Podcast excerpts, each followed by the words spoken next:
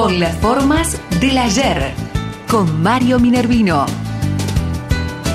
Quien estamos saludando al ingeniero Mario Minervino. Mario, ¿cómo estamos? Buen ¿Qué día. tal? Buen día, Pepe, ¿cómo les va? Buen día a la audiencia. Contanos ¿Qué tema traes hoy? Bueno, vos viste que se ha armado una discusión bastante fuerte con el cambio de nombre que se propuso para el Parque Campaña del Desierto y eh, también hay una propuesta de cambio de, de nombre para la Avenida Colón por el de César Milstein. Eh, bueno, hoy es un poco repasar, es, no, es, no es nada raro que en Bahía Blanca se hayan modificado los nombres de varios lugares y calles a lo largo de la historia, quizás no levantando tanta polémica, pero bueno, la idea era hoy repasar algunos de esos cambios de nombre que hubo en calles y en localidades y hasta en instituciones de Bahía Blanca.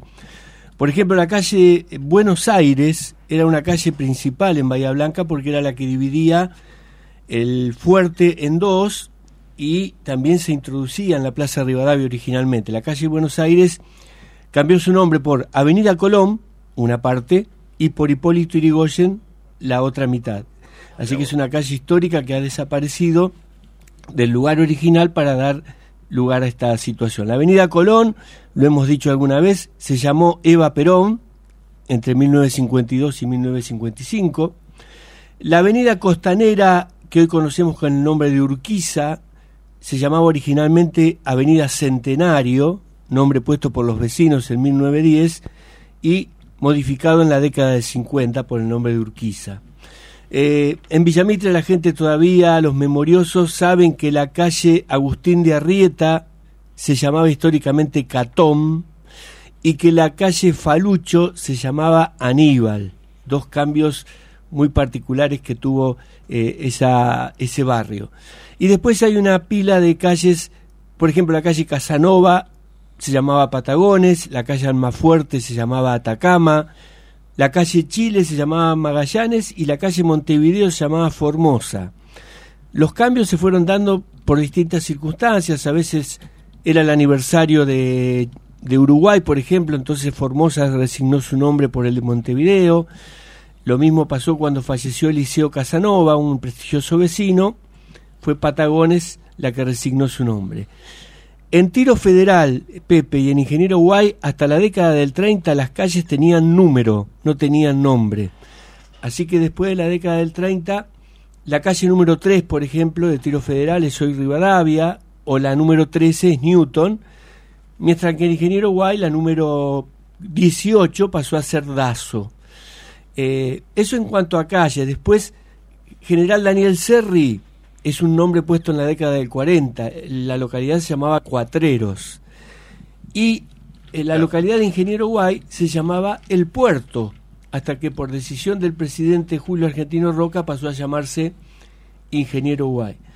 Eh, y después hay los hospitales, por ejemplo, el Hospital Policlínico, es lo que hoy conocemos como Hospital Pena, se llamó Eva Perón en la década del 50, el estadio Osvaldo Casanova del Club Estudiante se llamaba Presidente Perón. Acá estamos viendo toda una, una época en que los nombres de Eva y Juan Domingo Perón tenían mucha fuerza, ¿no?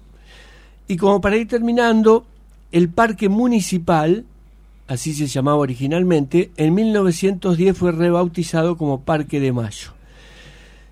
Plaza del Sol, hoy la conocemos como Plaza Lavalle, en O'Higgins al 200, que también está siempre en discusión últimamente. Y bueno, para cerrar estas dos propuestas que todavía no están resueltas, que la avenida Colón entre Chiclana y Chile pase a llamarse Doctor César Milstein y que el Parque Campaña del Desierto cambie a un nombre que todavía se desconoce porque una votación abierta al público dio la singularidad de que se propuso el nombre de Julio Argentino Roca, que es para muchos un sinónimo o tiene la misma eh, el mismo significado que la campaña del desierto, porque Roca fue quien comandó esa, esa acción. Así que bueno, este repaso, este, Pepe, por nombres antiguos, que cuando uno ve planos de la década del 30 y del 40 figuran en los planos, y que a lo largo de la historia, por distintos motivos, han desaparecido para dar lugar a nuevas designaciones. O sea que nada nuevo bajo el sol, ¿no? Este Exacto. tipo de discusiones vienen es, desde hace sí, sí, décadas. Sí. Desde el siglo XIX en adelante siempre hubo, sin nombrar las calles originales de nuestra ciudad que tenían, por ejemplo, la Alcina era la calle de los Dolores, porque ahí trabajaba la única partera del, del pueblo. O sea, que si vamos al, al, plano original de 1828, ahí sí todas las calles tenían nombre completamente distinto. Y un micrófono de este estudio en Rodríguez 55 va a llevar el nombre de Mario Minervino. Vamos, ¿eh? Lo vamos a proponer. Gracias, Mario. Adiós, Pepe.